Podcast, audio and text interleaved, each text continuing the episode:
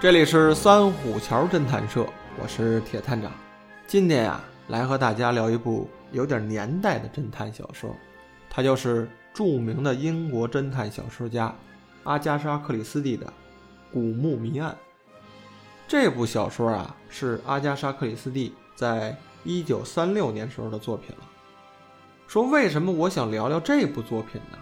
虽然这本书啊不算是阿加莎知名的作品，不如什么尼罗河上的惨案、东方快车谋杀案之类的出名但是这部作品却涵盖了他很多的现实生活的写照，或者说就是当年的一个真实生活。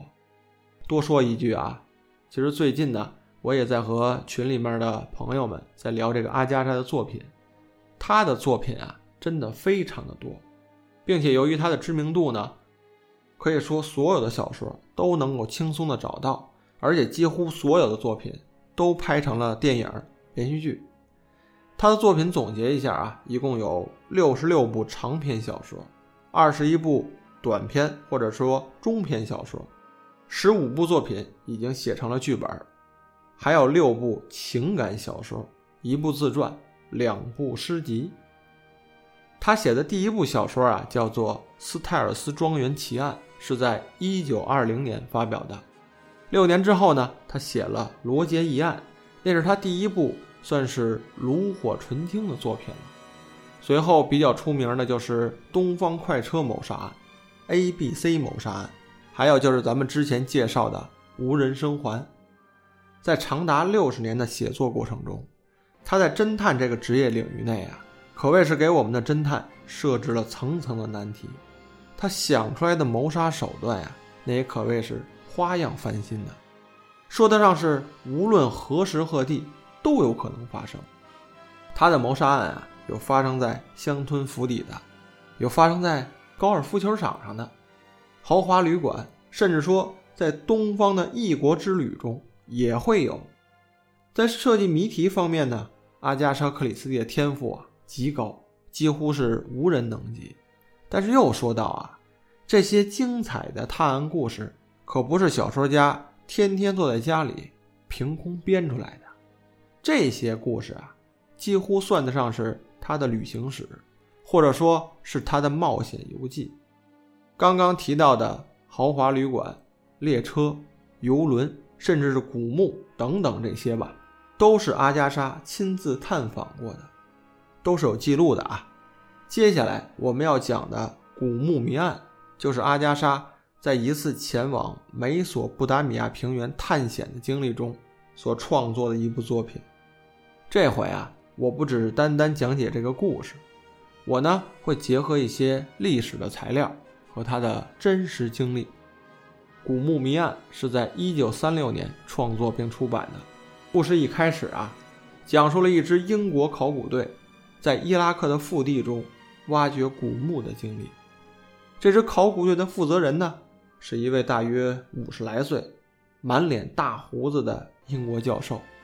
这位考古教授啊，应该是怕一个人的工作呀比较孤单寂寞，因此呢，就把自己刚过门的妻子给接到考古队现场了。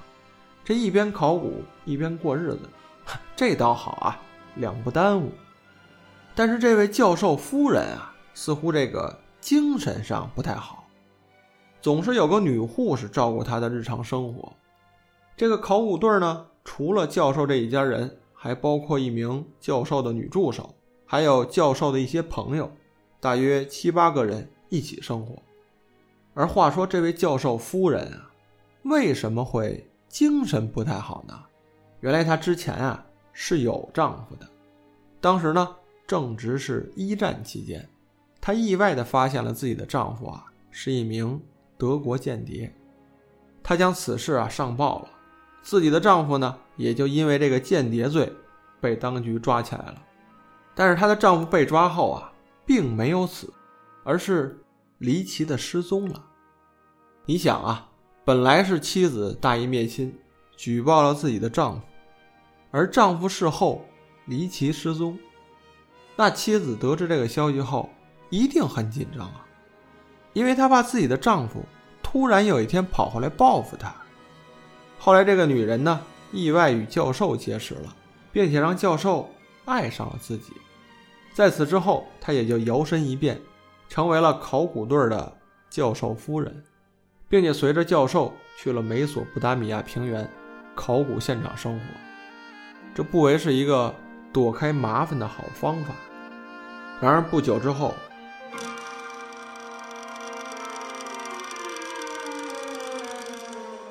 这教授夫人啊，就接到了恐吓信，而信中明确写了，写信的人就是她的前夫。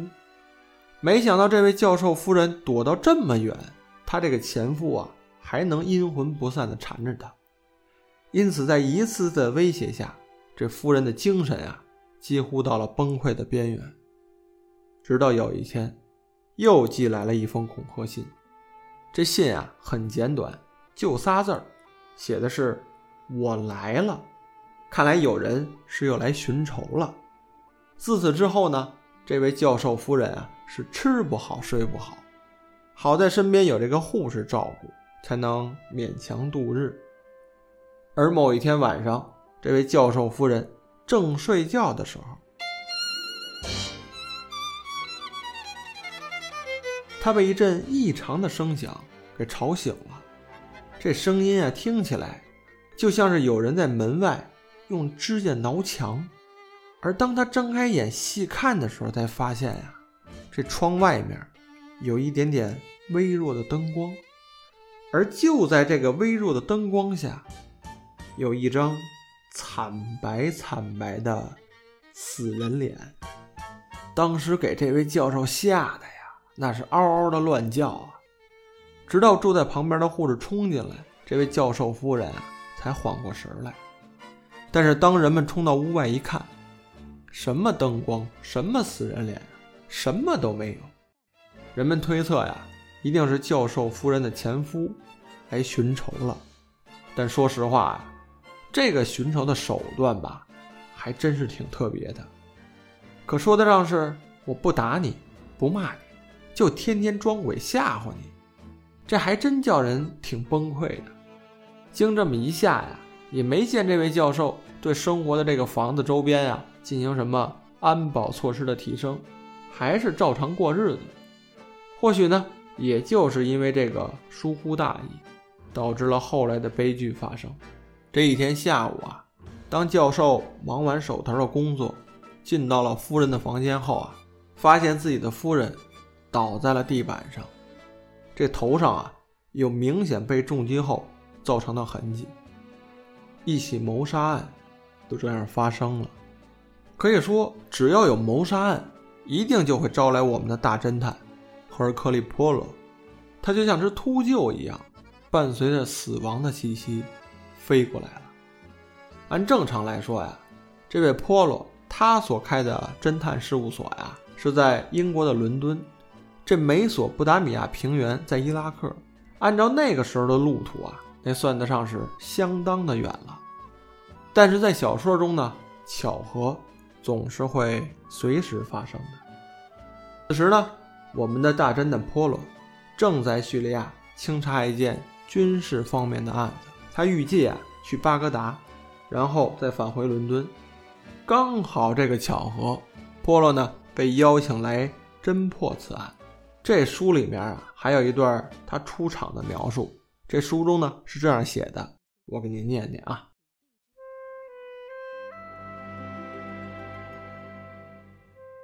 我想，我永远不会忘记初次见到赫尔克利波罗的感觉。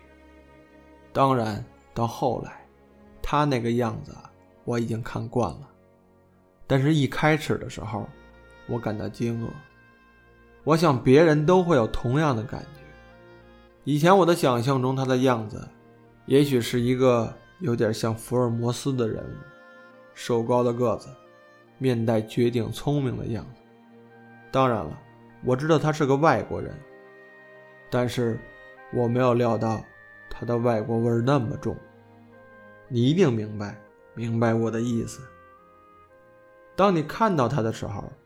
你只想哈哈的大笑，他是一个戏台上或是漫画上的人物。首先，他并不是一个身高五尺五寸多的人，而是一个可笑的又矮又胖的人，年纪很大了，嘴唇上留着很大的八字胡，这脑袋像个蛋壳一样。他的样子，活像出滑稽戏里的理发师。这就是调查雷德纳太太谋杀案的人。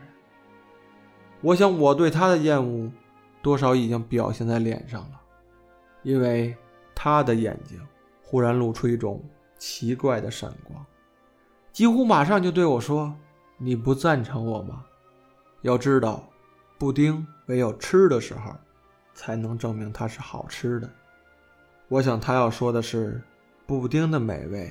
要吃了才知道，那是一个很有道理的谚语，但是我自己不敢说对他有多大信心。星期日午饭过后不久，波勒就到了我们这里来。他的第一个步骤就是要求我们都聚集在一起。这就是书中对我们大侦探波洛的一段外貌描写，我觉得写的没错，特别是你要看了那部经典的大侦探波洛连续剧后。你会对这个形象深信不疑的。要知道啊，有波洛出现，这命案就绝对不会少。波洛才接手教授夫人的谋杀案，没过多久，这教授的助手啊就被人毒杀在房间内。而在这名助手的房间内呢，波洛还搜查到几件可疑的物品，一件是一个面具，这面具啊。是一个人脸样式的白色的面具，就是在窗外装鬼吓唬教授夫人的道具。而另一件呢，是一块带血的石头，这块石头啊，可以判定就是谋杀教授夫人的凶器。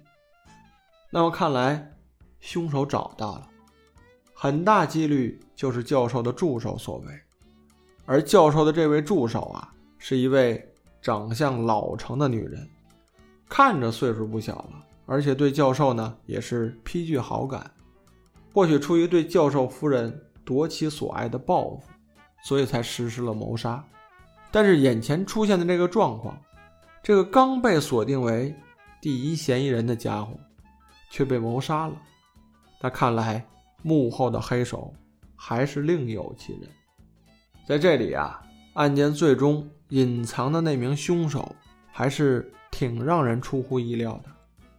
阿加莎·克里斯蒂设计的谜团呀，是从一个故事的序言就开始了，而后逐渐放出错误的信号，去引导读者找寻那个躲藏起来的凶手，而实际上，那名凶手就在眼前。那说到这儿呢，我觉得这个案子呀，已经给诸位透露了不少的信息了。凶手到底是谁？还是留给大家去猜猜吧。咱们的重点呀，是说说这个犯罪手法。教授夫人的谋杀呢，是一个相对来说比较简陋的密室设计。这个密室所在的位置呢，是在一个中东地区的小院里面。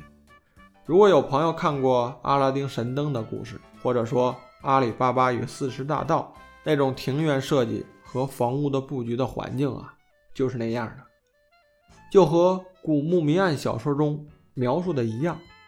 被害者教授夫人就生活在一个二层的小楼中，她是住在一层。这案发当时啊，是一天的午后，这门外面还有正在忙碌的工人。院子里的人啊，可以肯定没人进到夫人的房间里面，直到教授进去后才发现。说自己的夫人倒在了地上，这脑袋上啊全是血，当时人已经死了，而房屋的门窗呢都是关着的。那行凶的手段又是什么呢？这个谜局啊，我给您破解一下。原来啊，这教授夫人在房间的时候，突然发现，在这个后窗户外面啊，又出现了那张惨白惨白的死人脸。当时可是大中午的时候啊，这可不是晚上，这光天化日之下呀，你还敢冒出来吓人？这教授夫人一看就给气急了，火也上来了，胆儿也大了，直接冲到窗户前面，把窗户推开，刚想看个究竟，就发现这外面没人，一切太平。他突然琢磨着哪儿有点不对劲儿。此时的他呀，半个身子探出了窗外，这扭头向楼上一看，这一看可不要紧，他看见那个经常冒出来吓唬他的人是谁了。那个人就趴在二层的楼顶上看着他，并且这手里面还举着一块巨大的石头。此时已经为时已晚了，眼看着那块石头从高处落下。刚好就拍在夫人的头上，直接把她砸背过气儿去了。而瘫软无力的身体呢，就刚好倒在了房间内的地板上。凶手的作案手段啊，也很巧妙。他在那块大石头上啊，早就系了一根绳子。杀死夫人后呢，又借助绳子将这块石头啊收回去了，也就是把作案的工具给藏起来了。事后呢。又将这个打开的窗户关上，由此这一连串的巧妙操作，一个密室谜案就此产生了。不知道诸位听了这个谋杀手段啊，是不是有种似曾相识的感觉？这就是那个警告，千万不要把头探出窗户。这个千万不要把头探出窗外的谋杀手段呀，到底是谁创的？暂时不清楚。但是我找到最早的记录啊，就是阿加莎·克里斯蒂的小说中，到现在啊，有不少的小说家都运用过这个犯罪手段。也有升级版本啊，就是将这个凶器由原来的大石头改成一块很大很大的冰块。当这个被害者呢把头探出窗外的时候，这凶手啊早已举着一块巨大的冰在这个楼上等着他了。然后呢，靠这个掉落的冰块将被害者砸死，尸体呢留在房间内。而那块掉落的冰块啊，会因为受热慢慢的融化掉，而凶器啊就这样不翼而飞了。那小说的故事啊，我就算给您讲完了。咱们再来说说这个小说背后的故事，有关阿加莎的一些亲身经历啊。他都写到了自己的自传中。他不仅是一名小说家，我认为啊，还是一位传奇的女性。无论是他写的书，还是他的冒险经历，至今啊，都被人们所赞叹。他把自己的经历啊写到自传当中，里面就有他前往东方的各种冒险经历。而他的小说啊，与他的冒险经历，那绝对是分不开的。一九二八年。原本计划是去西印度群岛度假，但是在伦敦的一个宴会上，他听到了有关伊拉克考古挖掘的消息。在二十世纪二十年代啊，考古学呢在英国流行起来。当时啊，在伦敦新闻画报上，到处都是有关于美索不达米亚平原考古的报道。通过挖掘久远的过去，将那时变成现在。也就是咱们常用的那个词儿，穿越了。阿加莎呢，被考古深深的迷住了，并且由此决定前往神秘的东方。他曾到过伊拉克的一个考古现场，而且还常住了一段时间。这时的考古专家呢，是位叫做莱昂纳多·武利的人。他当时啊，在英国的考古界，那也是权威级的人物。而这位专家就把自己的夫人也带到了考古队中，一起生活。而古墓谜案中的教授夫人的原型，那就是他。这个人物原型啊，叫做凯瑟琳，她是阿加莎的小说迷，她很喜欢的一部作品就是《罗杰疑案》，所以非常热情地接待了阿加莎。凯瑟琳呢，是一个美丽而且很有魅力的女人，但也很古怪。充满了控制欲，阿加莎用“非常危险”这个词儿来描述她。相处了一段时间后呢，凯瑟琳不同寻常的生活经历才逐渐的显露出来。他从父亲一方啊继承了一半的德国血统。一九一零年去萨姆维尔大学读历史，在一战期间啊，她遇到了自己的第一任丈夫，结婚不到半年，丈夫就开枪自杀了。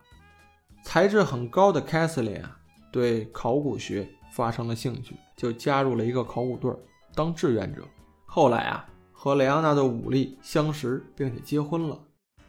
阿加莎呀，曾经有这么一段记录，她说凯瑟琳的性感呀是非常非常不正常的，她没有和男人睡觉的欲望，但却想把男人当做奴隶一样驱使。这考古队工地上的年轻小伙子呀。都会受他指使，给他梳头，还会受他指使走上十英里的路，到露天的市场上去给他买两公斤他最喜欢的阿拉伯糖果。阿加莎呀，却把这位朋友作为受害者写进了小说中，似乎是一种妙不可言的报复。在小说里面啊，教授夫人的性格一直是大侦探波洛所关注的。波洛呀。再次施展了他心理分析学家的才能，做了这样的分析。这书中呢是这样描述的，我也给您念念。他的品味简单，甚至朴素，虽然不是追求奢华的女人。他正在做的刺绣作品精致而美丽，说明他是一个注重细节并且有艺术品味的人。通过对他放在卧室里的那些书来观察，他的本质上是一个以自我为中心的人。书架上的书，其中有《古希腊人揭秘》《相对论的入门》，由此推断啊，他对文化和现代科学很感兴趣，显然是他理智的一面。这表明他对那些不受男人诱惑束缚的独立女性充满了同情心。前者。是对崇拜自身美貌的女人细致的研究，而后者则是对狂热个人主义者的解读。这种女人会带来灾难，因为她们对拥有权力的喜好胜于其他事物。这些内容啊，当然就是阿加莎借助波洛之口来讲讲自己心里话。真不知道，当小说中的原型人物那位凯瑟琳。看到这段描述的时候，会做出怎样的反应？不知道他自己对这段评论是否赞同呢？阿加莎放弃了过去舒适谋杀中所熟悉的动机。这里的熟悉动机呢，是指因为财产继承啊，或者是因爱生恨这种常见的犯罪动机。这本小说中啊，凶手的犯罪动机很特别，他是由于战争中造成的心理阴影。而产生的，身处当时那个时代所创造出来的。那时候啊，是一九三六年，一战后，这个欧洲强国的竞争和敌对啊不断升级了，这也对人民的心理呢产生了影响，并表现在日常的生活当中。正是这种存在于现实中的忧虑，捕捉到了，放入到了小说中。他在小说里啊，更多的加入了。插叙的描写，来回顾一些战争的经历，有真实的回顾，也有虚构的内容。他通过往事碎片的拼凑方法，来还原出一段凶手的经历，以此呢，来给犯罪动机做了一个很好的说明。而这种碎片拼凑的方法呀，也正是仿照了考古学家从这个。现实中挖掘出土的一些零星碎片中啊，来还原一段历史。阿加莎呢，在接下来的小说创作中啊，将这个技巧啊，慢慢的运用的炉火纯青了。第二次世界大战并未影响到阿加莎的写作，相反呢，在一九三七年到一九四九年间呀，进入了他创作的佳境，这是他最多产的时期。写作呢，使他沉浸在自己的构想世界中，嘴里咕噜着他们的对话，看着他们在笔下的房间内踱步。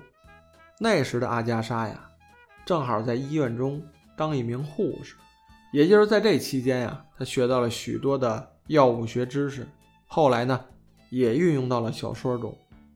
当时啊，他每周大约有三四天在医院里工作，其余的时间呢，都用来写作。那个时候啊。他已经和考古学家马克思·马洛温结婚了。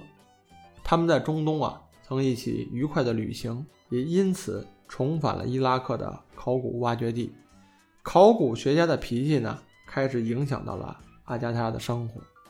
在一次希腊旅行中啊，阿加莎的丈夫呢，在博物馆里看碑文，俯卧在地上，很久都没有起来，对外面的美景啊毫不在意，却为了解读一个极为难解的希腊短语而兴奋不已。考古的元素啊，开始渗透进阿加莎的小说中。他有的时候啊，也会在这个小说里调侃几句考古学家的神经质，认为他们信口开河地谈论几千年前发生的事情。他曾经写道啊，挺想再一次去埃及的。我还想起水车发出的声响，洗衣服的女人们，以及骆驼看着你时那副古怪而傲慢的神情。这些竟会令我产生一股思乡之情。阿加莎阅读了大量有关埃及历史的书籍，这些呢，后来也催生了那本著名的小说《尼罗河上的惨案》。那好了，小说呢，我们就讲到这里，又到了铁探长笔记的内容了。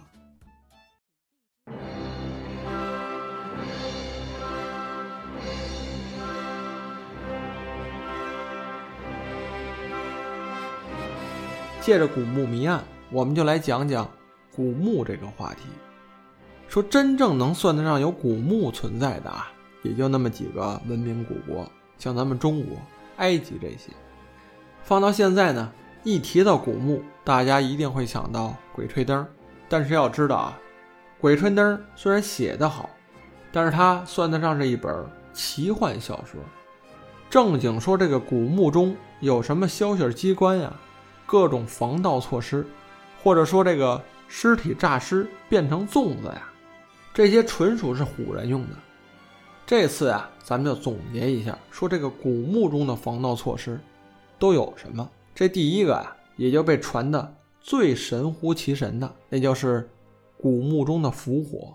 所谓的伏火呢，也是指飞焰自燃，也被称为火坑墓，是南方地区啊。特有的一种墓葬，据分析啊，说这个火坑墓出火的原因啊，可能是由于这个墓室里面啊有一种可燃的气体，那可能会有这种盗墓者啊进到了墓室里面，引燃了这种可燃的气体，发生了自燃的现象。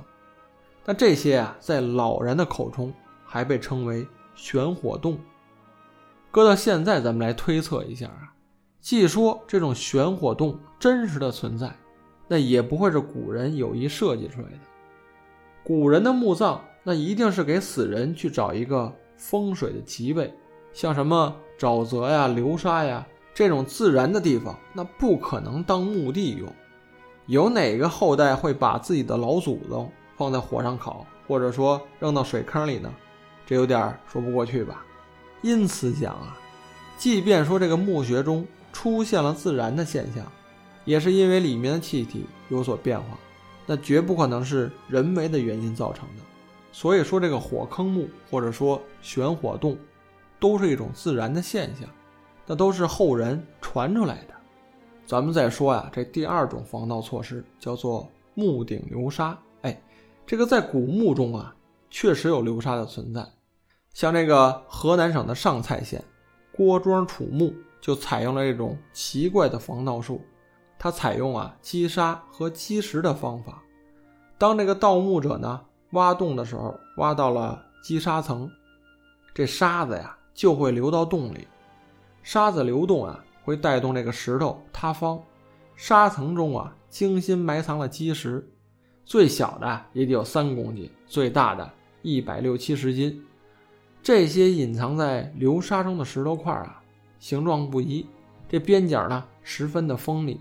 而且这个石块放置的位置啊，那也是精心设计的，大致可以分为乱石层、蒙顶石层，还有贴顶石层这些，可以防止盗墓贼啊从不同的位置进入。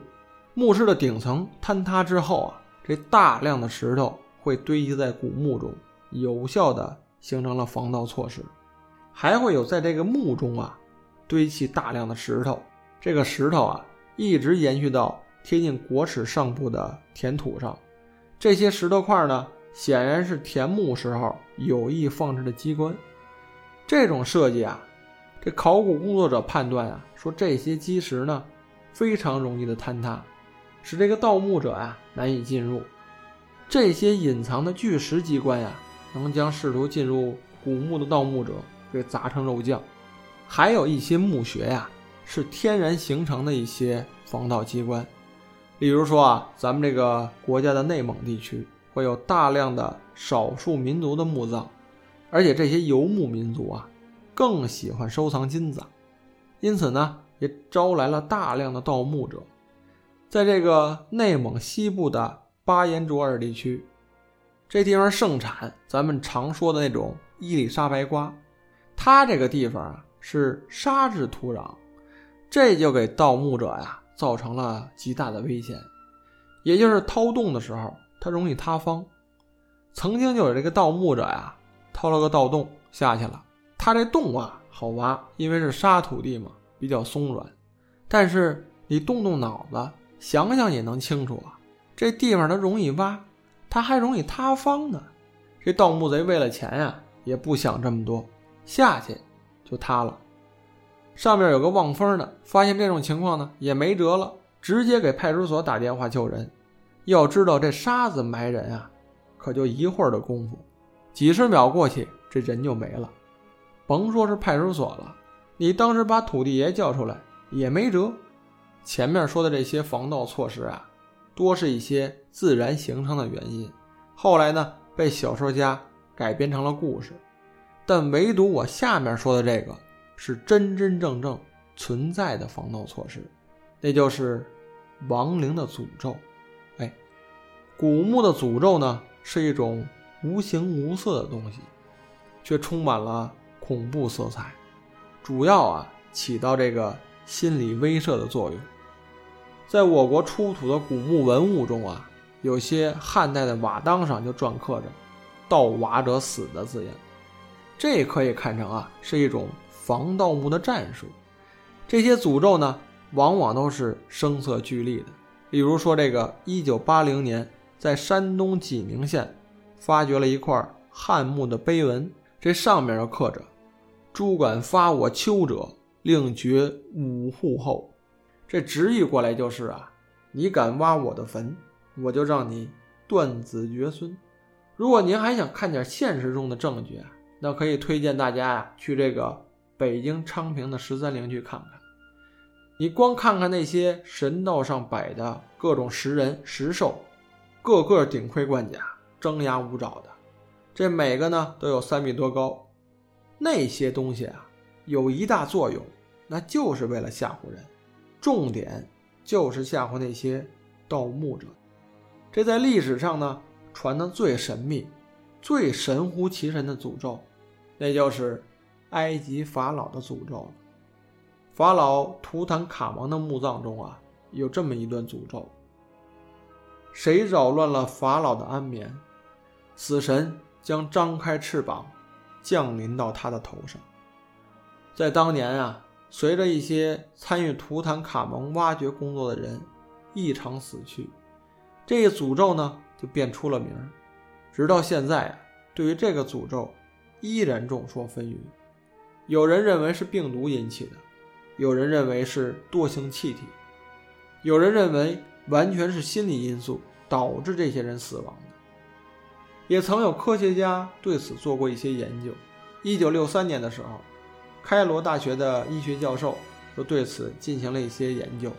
他们为许多的考古学家进行了体检，结果发现呀，这些人的身上有一种能够引起呼吸道发炎的病毒。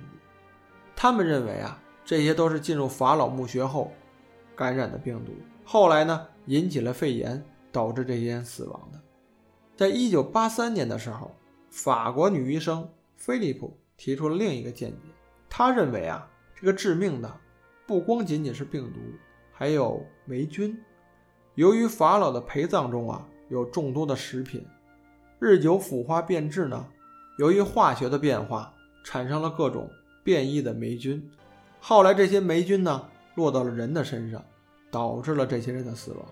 但无论怎么说，这个诅咒的阴影就这样始终笼罩在那些盗墓者的头上，长久不曾散去。